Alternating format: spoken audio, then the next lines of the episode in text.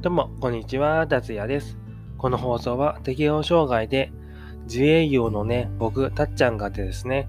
えー、お仕事のことだったり、日常的なことを放送しているラジオになります。この放送は各種ポッドキャスト、それとスタンド FM で現在放送しているラジオになります。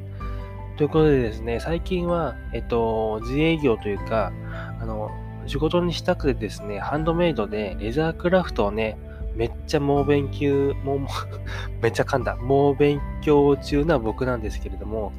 約ですね、5日間ぐらい、5日間ですね、経ちましたかね、勉強してから。で、そのね、成果報告をね、ちょっとしていきたいなと思ってます。で、朝ね、起きてから、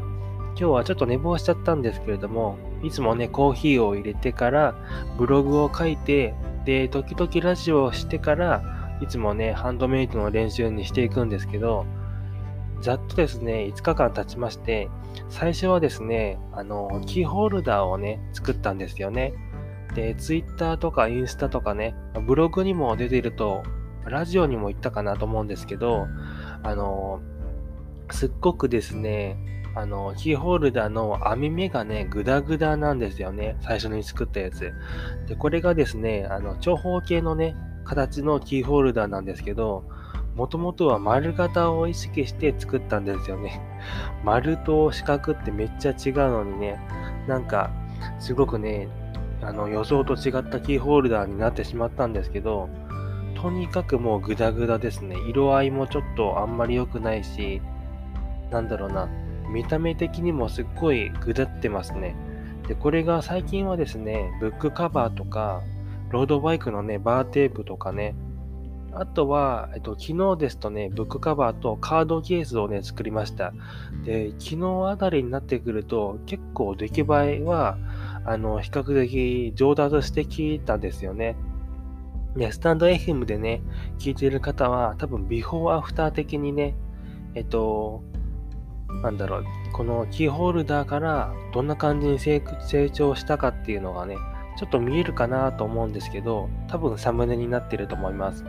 で、こんな感じに、えっと、キーホルダーからですね、このカードケースなんですけど、結構成長してませんか？あの、ポッドキャストで聞いてる方はブログをね、成長記録のブログをですね、貼っとくんで、そちらをね、見てくれたら結構わかりやすいんですけれども、結構ですね、網目具合がきちんとね、してまして、あの、グダグダ感がすっごいなくなってるかなと思うんですよね。でですね、結構ね、あの、うまく縫えてはいるんですけれども、それでもですね、やっぱり型番っていうか、なんだろうな、サイズ感、サイズ感を少しミスってしまって、あの、カードケースだったら少しね、窮屈なカードケースになってしまったり、ブックカバーも作ったんですけど、少し大きめなね、ブックカバーになってしまいましたね。なんで、この縫い方はだいぶ身についたんですけど、この皮をカットする際の、あれですね、慎重さというか、大きさのね、あの、サイズ調節が結構ミスってしまっているかなっていう現状ですね。なんでね、今後はもっと慎重にね、皮をカットしていったり、縫い方以前にね、カットの問題が結構、あの、視野に入ってくるのかなって思ってます。で僕はですね、あの、どれも作ったのは、ほとんどはね、もともと型番があってね、型紙があったのを、この、作成してるんですよね。で、僕がね、この、皮をカットする際にね、型なんですけど、自分で型はね、まだ作れるほどの経験がないので、YouTube でね、レザークラフトってやる、あの、検索すると、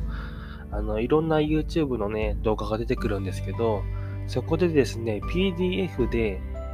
型のね、えっと、型紙を無料で配布してる人って何人かいるので、そちらのね、動画を参考にしながら作ったって感じですね。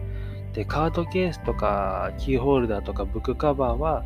全部型紙があった動画なので、そちらを参考にしてます。レザークラフト、ブックカバーとか、レザークラフト、キーホルダーとか、そんな感じに検索していただけると、型紙が出てくるかなと思います。ということで、今後はですね、ちょっと縫い目とかはすごい上達してきたんですけど、あとはちょっとしたケアルスミスですね。こちらを直していきたいなと思ってます。あとはね、えっと、皮が結構、え素材がなくなってきたんでね、そのうち買い足さないといけないかなっていう現状ですね。ということで、今日もね、一日頑張っていきたいなと思います。ではまた、ご視聴ありがとうございました。では、バイバーイ。